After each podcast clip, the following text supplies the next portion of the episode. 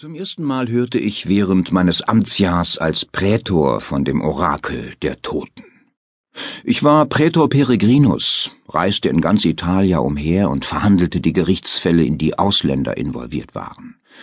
Es war eine überaus angenehme Art, ein Amtsjahr zu verbringen, die mir vor allem erlaubte, mich außerhalb Roms aufzuhalten, wo sich die Dinge in jenem Jahr zunehmend hässlich entwickelten.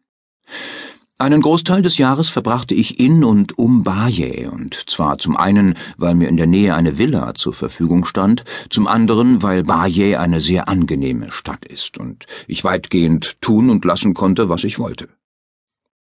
Es ist nicht weit von hier, erklärte mir Sextus Plotius.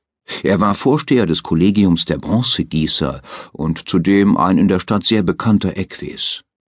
Was jedoch das Wichtigste war, er servierte den besten Chios-Wein, den ich je getrunken hatte.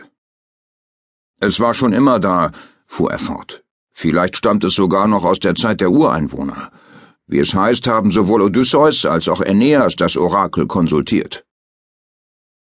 Baje ist, wie könnte es anders sein, nach seinem Gründer Baios benannt, dem Steuermann des Odysseus. Jede zweite Stadt, in der ich gewesen bin, Rom eingeschlossen, beruft sich darauf, von einem Veteranen des Trojanischen Krieges gegründet worden zu sein, oder zumindest von einem direkten Nachfahren irgendeines Veteranen. Das kann eigentlich gar nicht sein, denn wenn man Homer Glauben schenkt, gab es während des Trojanischen Krieges so viele Tote, dass kaum so viele Stadtgründer überlebt haben dürften.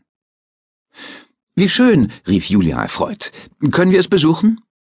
Meine Frau zeigte deutlich mehr Interesse für religiöse Angelegenheiten als ich.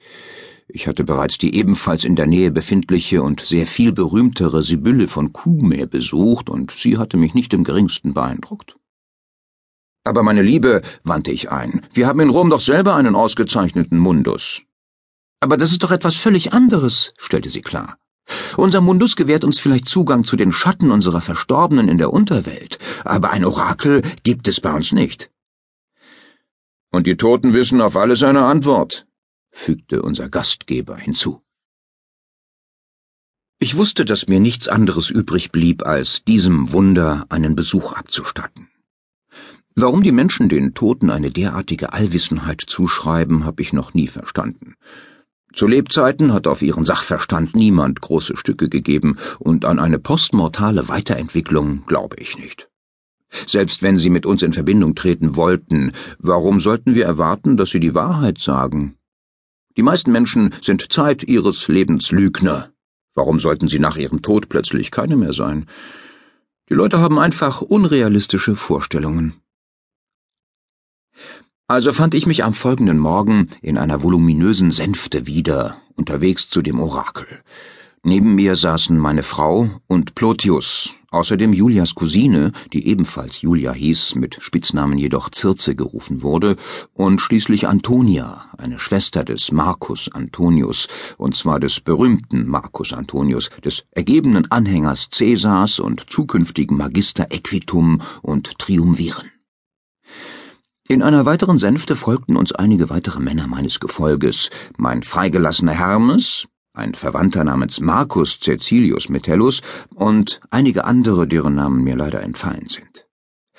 Als Prätor und Inhaber des Imperiums reiste ich in jenen Tagen mit einem stattlichen Gefolge und einer ganzen Schar von Bediensteten. Da es ein Tag war, an dem offizielle Amtshandlungen verboten waren, hatte ich meine Lektoren bei der Villa zurückgelassen. Es war ein angenehmer Ausflug, wie es überhaupt immer angenehm ist im ländlichen Campania. Es ist einer der schönsten Landstriche Italias. Einst wurde es von einem Haufen Kampaner, Samniten, Griechen und ähnlicher Völkerschaften beherrscht, doch dann eroberten wir es, besiedelten es mit guten, zuverlässigen römischen Bürgern und wiesen den Ureinwohnern den ihnen gemäßen Platz zu. Schließlich erreichten wir einen an der wunderschönen Küste gelegenen Tempel, von dem aus man einen herrlichen Blick auf das Meer und die im Hintergrund liegende Insel Capriae hatte.